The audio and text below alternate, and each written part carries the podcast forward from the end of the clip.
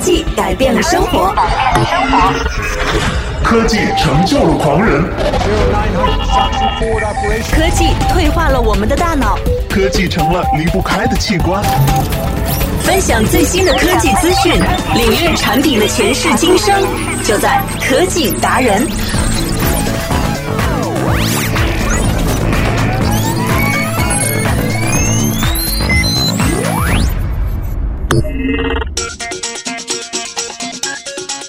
欢迎大家每天在这个时间来收听科技达人这个节目呢，希望能够为你们带来一些在生活当中好用的科技的新玩意儿，还有呢就是一些新的一些互联网科技的应用了。那么在今天呢，和大家来分享一下我们的 O2O O 吧。其实 O2O 呢，说到这个，那很多人其实在生活当中都在用。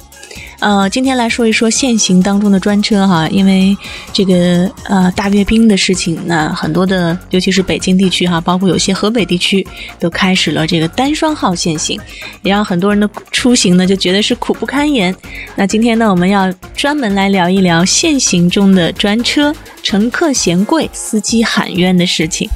记得来关注我们的节目啊，欢迎在新浪微博搜索“完美娱乐在线”。或者通过啊微信的公共账号来搜索“完美娱乐在线”。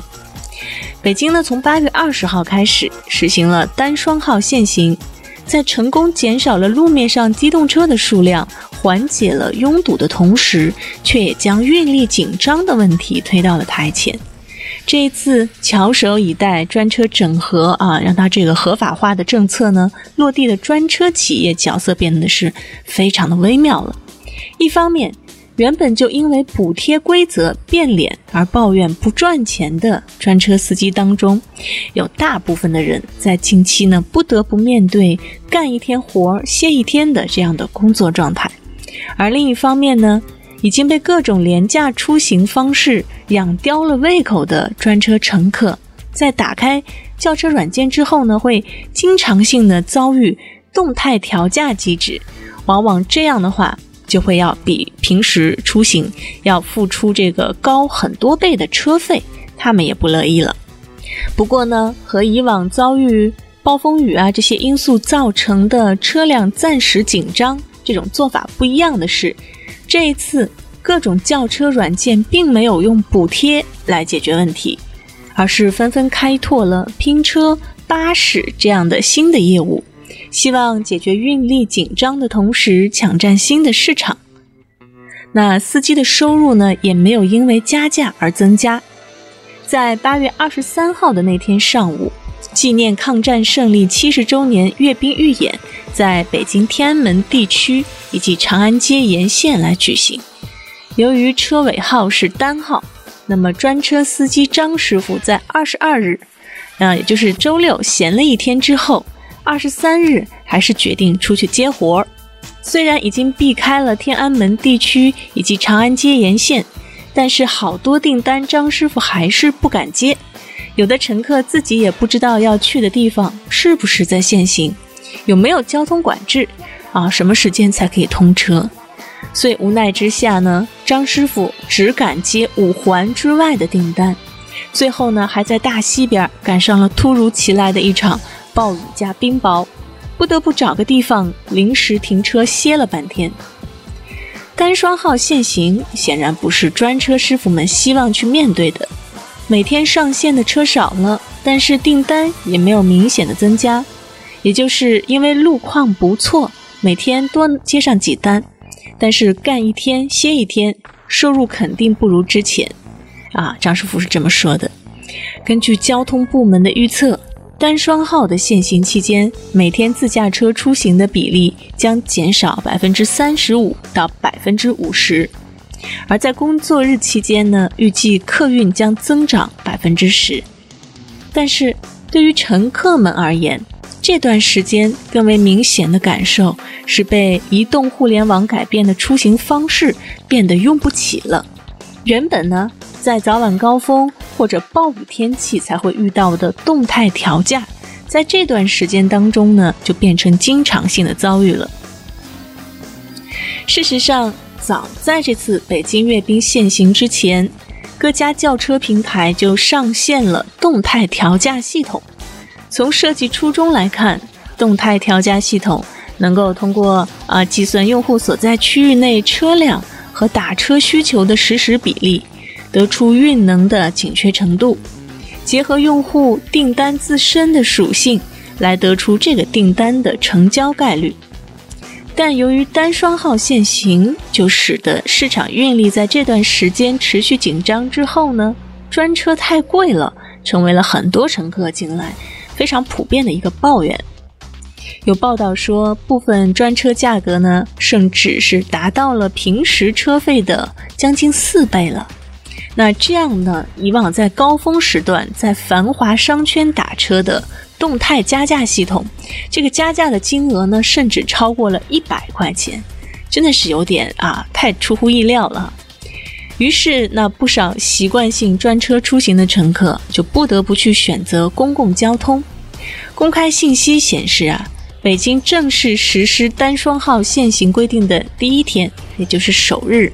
那北京地铁客运量创了历史单日客流的第三高，地铁全路网客流量呢达到了一千一百五十六点八万人次。其中，北京地铁公司所辖的十五条线的客流量达到了九百八十七点一万人次，同比增长约一成。有意思的是，此前因为专车经常遭遇加价之后，原本服务不及专车而经常受诟病的出租车，那这些车呢，忽然之间在很多乘客的眼中变得可爱起来了。与之前的厮杀惨烈的补贴大战不同的是，这次限行期间，各家专车平台在专车业务补贴上都相当一致的没有做出大动作。长达十几天的限行，对于任何一家平台而言，如果持续补贴，都会是一笔不小的资金投入。但是问题是，如今的乘客已经是足够精明了，即使这几天持续补贴让乘客们讨到了便宜。但是限行过去之后，并不能因此而留住顾客。有专业人士是这么说啊。那值得一提的是呢，虽然各家平台在这段时间在专车业务上不太愿意砸重金补贴，但是呢，并不妨碍他们在运力不足的当下去推广他们的新业务。在不断增加车辆的前提下，Uber 给出的方案是啊，人民优步加。也就是说，小汽车合成这样的一个新的功能，大家一起去拼车了。那优步呢，是其实是这个人民优步啊。我们刚才说到人民优步加呢，其实是优步的绿色升级版。通过这个新功能，优步的用户呢可以选择非空驶车辆啊来搭乘。也就是说，这个车上可能已经拉到了一个人，那两个人去合乘的话呢，分担费用。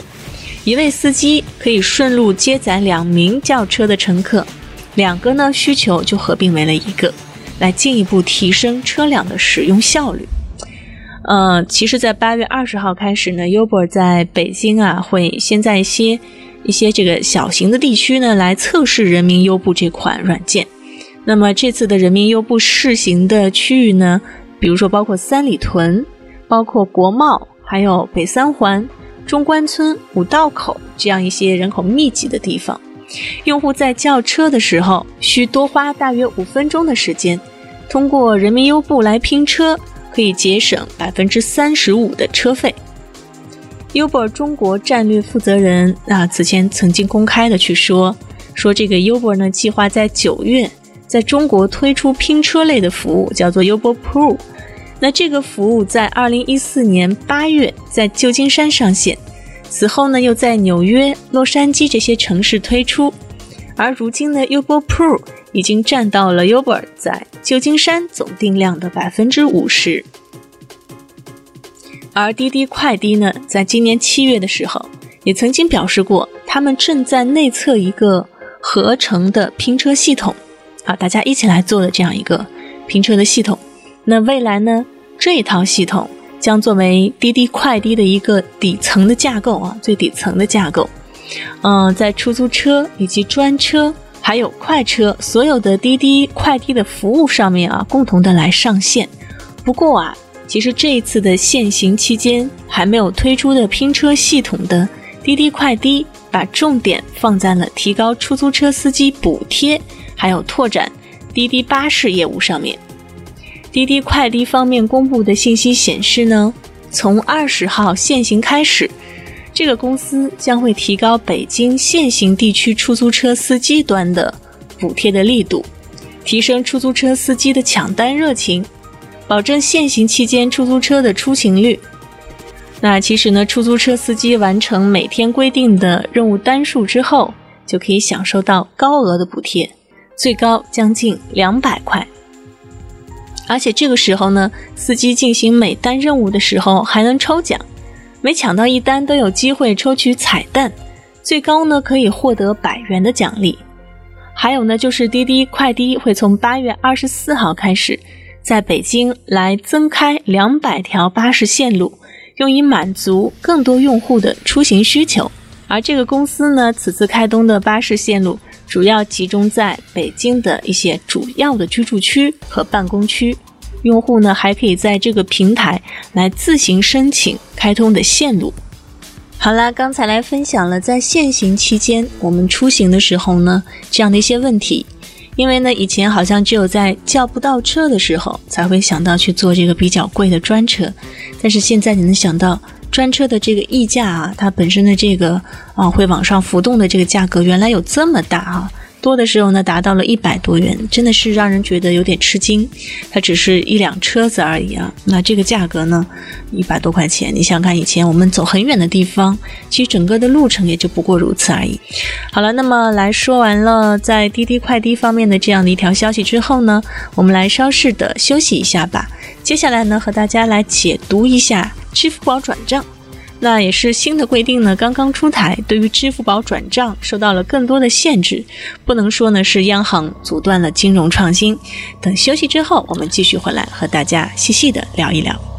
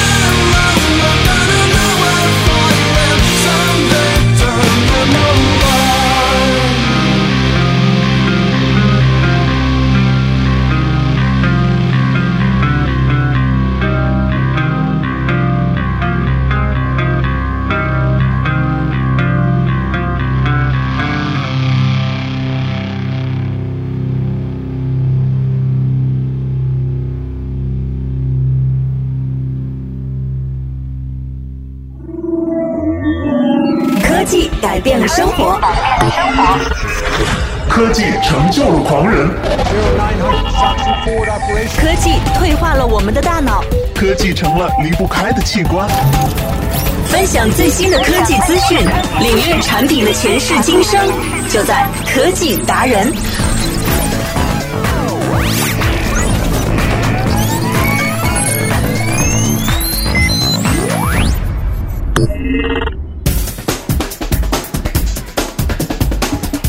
可以说呢，创新和规制从来都是一场矛盾，尤其是对于金融业来说，创新不等于脱离监管。那么，支付宝账户跨行转账呢，很快就会被叫停，免费转账的时代就会终结了。今天来，我们来细细的聊一下这件事情。从央行呢刚刚发布的第三方支付管理办法啊，就引发了非常大的争议。一方面呢，在于第三方支付已经是深入到很多人的日常生活当中了。我们这个给朋友转账啊，给这个亲友发个红包，或者是我们存个零钱等等啊，都是用在这种第三方的一些支付平台上面。如果说这样的支付新规出台呢，一定在不同程度上面造成很多的不便利。而另一方面呢，在互联网金融的创新上，传统商业银行明显是落后于互联网金融行业的，在口碑还有企业形象上，这两者在消费者心中可谓是云泥之别啊，天壤之别。再加上新的管理办法，客观上呢其实是更加有利于这个传统银行了。所以，尽管新的规定初衷，它的意思呢是在规范第三方支付，保护消费者的资金安全。但是既有的印象以及新规上事实上面要执行的一些条款所带来的限制，也使得舆论激起了强烈的反弹。那么在初期的情绪化表达宣泄之后呢，再来细细品味央行的第三方支付新规，就会发觉它未必像想象中那么可怕。首先呢，我们来看看第三方支付新规它究竟在说什么。通关央行的第三方支付新规啊，即便是没有多少金融知识的人，恐怕读完之后呢，也会用这样的几个字来作为读后感，那就是限制还有安全。的确，限制安全就是第三方支付新规想要达到的目的。限制呢，既要限制第三方支付的资金的去向，也要限制资金沉淀，而受到限制的资金最终要去哪里？银行资金在银行里面就安全了吗？通俗理解，这就是央行第三方支付新规的基本逻辑。例如，人们反应最强烈的是五千元限额的问题。猛一看，单日支付五千元的限额确实有点不够啊。但是呢，这仅仅是指你用支付宝账户里的余额来进行支付时的限额。如果你没有更高级别的安全验证的话，那么限额就是五千块。而假如有了更高的安全级别验证，支付额度呢，其实还是不受限制的。同理，年积累二十万元、十万元的限额，也是指在不同级别的安全验证之下，用第三方支付账户里的余额进行支付时累计的限额。那么，第三方支付新规呢，要求如此的限制，浅层的目的。就是要把沉淀在第三方支付账户上面的钱去逼回银行，让支付行为更多的是去在银行的体系里面去完成。那第三方支付的爆发式的这样一个发展，许多的支付数据都其实都在云端储存着，实际上呢都绕开了银行，使得银行难以掌握实际支付的真实情况。这就是在对支付新规的解说当中。很多人提到的结算还有清算的区别，在央行看来，第三方支付当然可以做结算，但是要清算业务呢是不能碰的，因为清算不仅关系到银行之间的资金账户屏障，更关系到央行基础货币的计量，甚至影响央行的货币政策。而第三方支付机构不仅可以从银行调配资金。还可以把资金沉淀在账户上，从而来实现自己的内部来完成资金清算的事情。那这就在事实上绕开了央行。如此情况的存在，显然对央行资金监管的职能实现了一个逾越。存在明显的金融风险。那实际上呢，我们从央行的第三方支付新规来看，虽然他们不希望第三方支付机构啊，像余额宝啊或者是财付通这样的来进行清算功能，但实际上呢，第三方支付是已经具备了一定的规模，还是给他们保留了小额清算的一个口子。那以上说的呢，之所以是要做限制的浅层目的，而深层的目的，央行实际上是想让第三方支付机构。只做通道业务而不做银行，因为呢，如果不限制第三方支付机构上面账户的资金沉淀，那么第三方支付机构实际上就拥有了吸储的功能。说到这里，央行关于第三方支付新规的意图呢就很明白了，各司其职，该干什么就干什么。既然是第三方支付，那就老老实实的去做一些通道业务，别再把第三方支付做成了银行。从积极的角度来看，央行的第三方支付新规实际是为第三方支付机构划定了边界，指出了创新方向。各个相关机构在边界之内展出一些创新啊，比拼这个创新的能力。实际上呢，创新的目标是更加明确了，有利于行业的规范化发展。而创新呢，总是有突破的这个瓶颈的，那监管呢，大体都是滞后的。以眼前所能看到的许多限制，就会断定央行规定阻碍创新，这种判断显然是太过早了，太过武断。好了，那么感谢收听本期的科技达人，下期节目不见不散了。最前沿的数码科技，享受高品质的完美生活，尽在科技新体验。更多精彩内容，请关注完美娱乐在线的节目啦。